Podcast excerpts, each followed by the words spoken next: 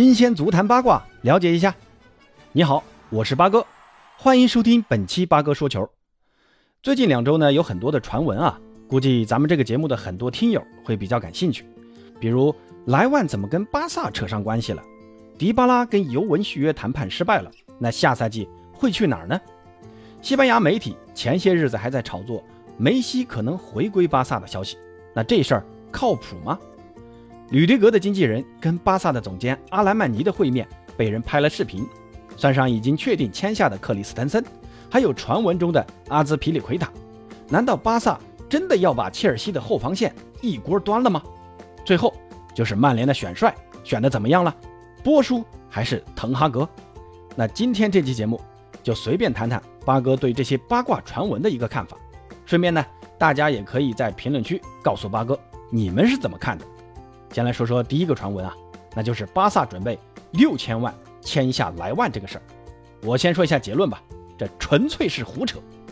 这条消息，八哥认为就是莱万的经纪人放出来给拜仁施加压力的。我们莱万劳苦功高，必须要加工资续约。你拜仁不留我，人家巴萨抢着要呢，赶紧跟我们莱万续约啊！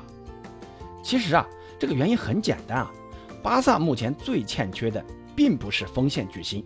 而是中后场球员，比如中卫啊、边卫啊、后腰这些位置。而且巴萨现在的经济危机已经让他们无法拿出高价高薪签下巨星了。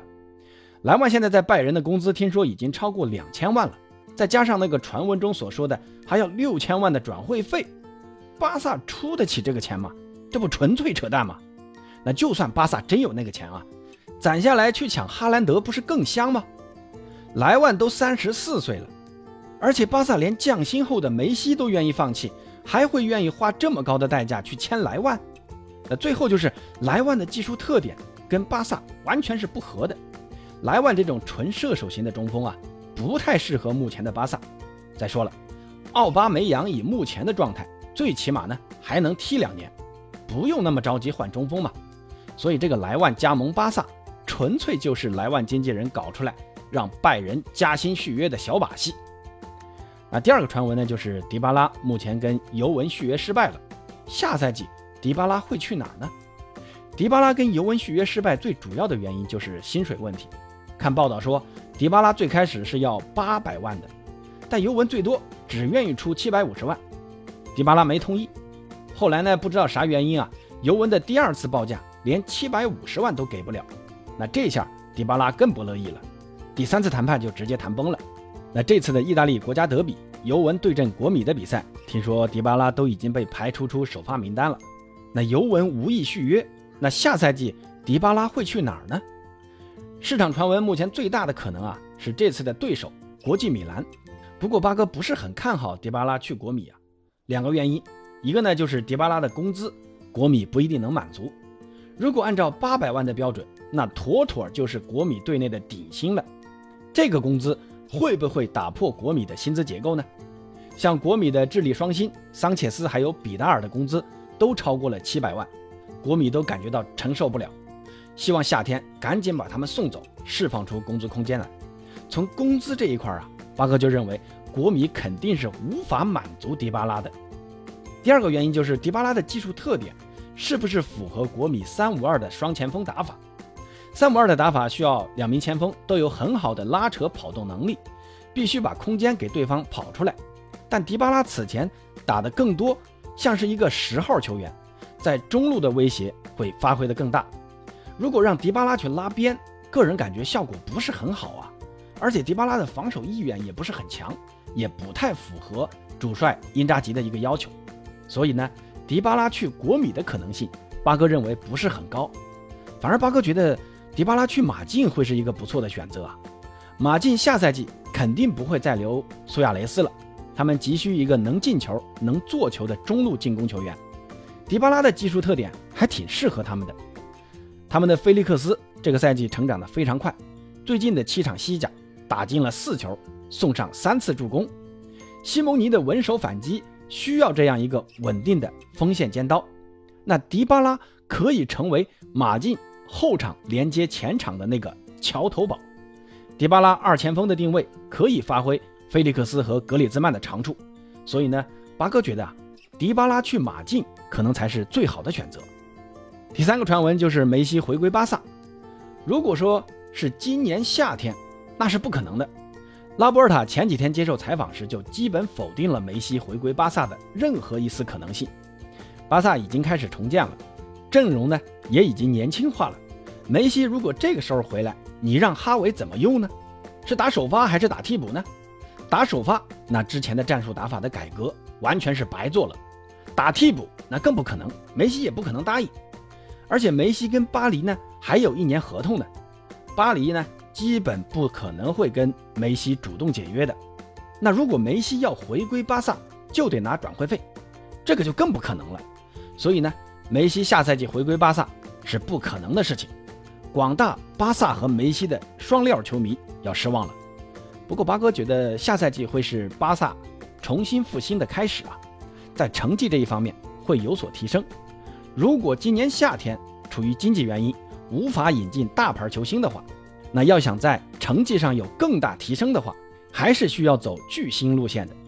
那明年夏天巴萨的经济能力想必会有所恢复，梅西和巴黎的合同呢也到期了，这个时候。那这个时候，梅西回归巴萨，对于双方来说都将是一个不错的选择。作为梅西球迷，还是真心希望梅西最后能在巴萨退役啊。那第四个传闻呢，就是巴萨和吕迪格的经纪人会面的事儿。这个会面视频已经被人爆出来了，但吕迪格真的会来巴萨吗？八哥觉得很有这个可能啊。现在切尔西的三大后卫克里斯滕森大概率呢已经和巴萨签约了，拉波尔塔呢？也已经亲口承认签下了一名后卫了，就是克里斯滕森。另外一名联系了很久的阿兹皮利奎塔，作为切尔西的老队长，虽然他是西班牙人，也很想在职业生涯末期回到西班牙退役，但他对蓝军有很深的感情啊。蓝军如今的局面，我想重感情的阿兹皮利奎塔不会在这个时候离开切尔西的，何况他和切尔西的合同还有一年的选择权，所以八哥觉得阿兹。大概率啊，还是会留在切尔西的。至于开头说的吕德格加盟巴萨的概率，我觉得是一半对一半吧。巴萨确实对顶级中卫的渴望是非常高的。现在皮克老了，加西亚呢也不堪大任，光靠一个阿劳霍啊肯定是不够的。所以吕迪格从技术角度啊，就是巴萨急需的那种球员。吕迪格作为中卫，最大的特点就是稳，几乎是没有短板的啊。如果能来巴萨，他和阿劳霍的搭档可以说是欧洲最顶级的那一档了。不过吕迪格的要价不低啊，巴萨不知道愿不愿意满足他。而且吕迪格的追求者也很多，切尔西就不说了，一直呢想跟他续约。其他的像包括皇马、巴黎、拜仁都在追求吕迪格，开的价码都是很有竞争力的。所以吕迪格最后能不能来巴萨，只能说是一半概率吧。巴哥个人还是希望吕迪格能过来的。最后再来聊聊曼联的选帅，现在最大的热门就是滕哈格，其次呢是波切蒂诺。